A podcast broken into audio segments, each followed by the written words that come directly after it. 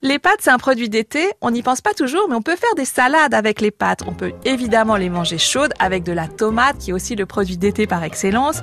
Donc à l'achat, vous allez pouvoir choisir des pâtes aux œufs, des pâtes sèches, des pâtes fraîches. Là, faites vraiment en fonction de vos goûts et en fonction de votre budget. Déjà, combien de pâtes pour 4 personnes? Alors on va compter 250 grammes de pâtes crues si c'est un accompagnement.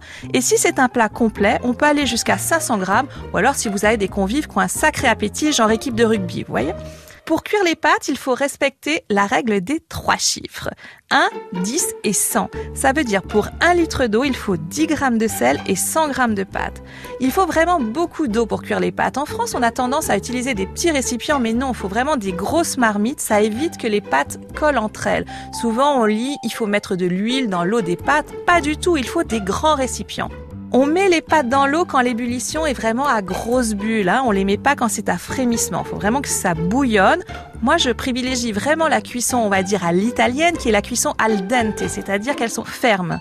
La recette que je vous propose aujourd'hui, ce sont des pâtes à l'arabiata. L'arabiata, c'est une recette italienne, bien sûr. C'est une sauce tomate pimentée. Et là, vous pouvez utiliser, par exemple, des spaghettis, des linguines, des tagliatelles, des pâtes longues. C'est ce qui fonctionne le mieux. Donc dans une sauteuse, vous versez 50 ml d'huile d'olive, on ajoute deux gousses d'ail écrasées, trois petits piments oiseaux et puis on laisse cuire ça à feu doux pendant 5 minutes. On ajoute ensuite la pulpe de 1 kg de tomates, bien concassée, sans la peau, et on laisse cuire ça 15-20 minutes. On ôte ensuite les piments parce que sinon on va se brûler et on réserve la sauce le temps de cuire les pâtes.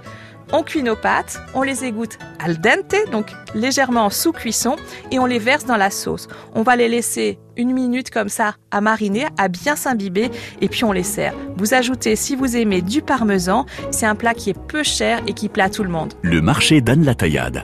À podcaster sur FranceBleu.fr.